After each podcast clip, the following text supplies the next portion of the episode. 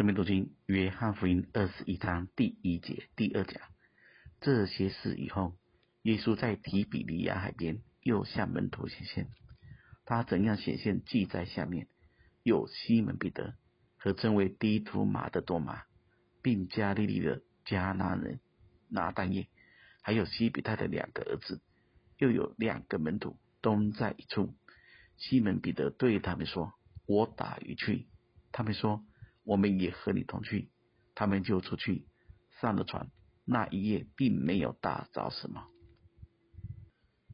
大家再回到本文中第一节中来思想这些事以后，耶稣在提比利亚海边又向门徒显现，他怎样显现，记在下面。这是第三次主向门徒显现。十三节中有说到。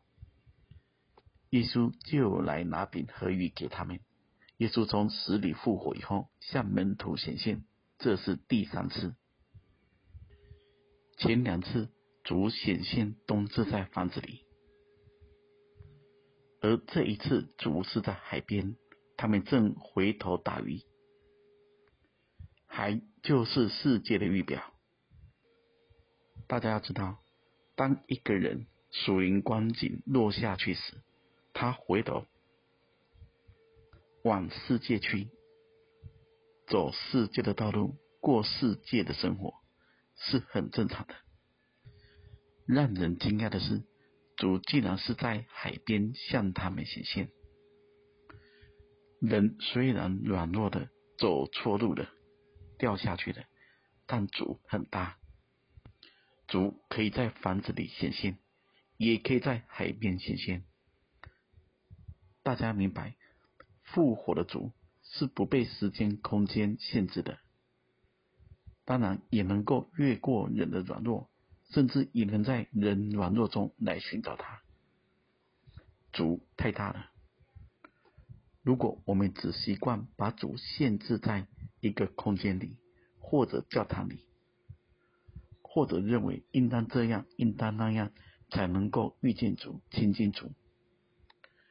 那我们就太无知了。神是个灵，灵本来就充满万有，而且主也很乐意再一次回到海边，在这里向他们显现。当门徒们经历了那一夜没有打着什么时候，这再一次回到三年半前，同样的海，加利利海。同样的夜，那一夜都没有抓到鱼，只是那一次除了彼得之外，这一次多了另外六个门徒，加起来刚好七个。七个人同心合意的打鱼，却都没有抓到一条，这也算是很神奇的事，因为他们其中还有很多人本来就是渔夫。从前他们是撇下的船，他们不要世界，而现在他们回去了，世界却也不要他们。弟兄姊妹，我们要知道，当一个人又回头往世界去，却落得空的时，什么都没打着。大家要知道，这就是主在环境中特意的安排。好让他们知道，再一次经历，靠着自己是不行的。世界对属主的人是无情的，而主也才能够再一次从无到有的带领我们。我跟各位说，当一个人的心转向神时，就算是错误或者失败，里面都有隐藏着。永恒的价值。主既然是再一次向他们显现，必然是有所托付，而这个托付从他们失败软弱中开始是最好的。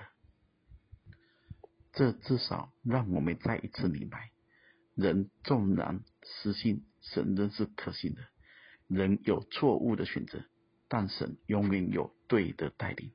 愿神赐福大家。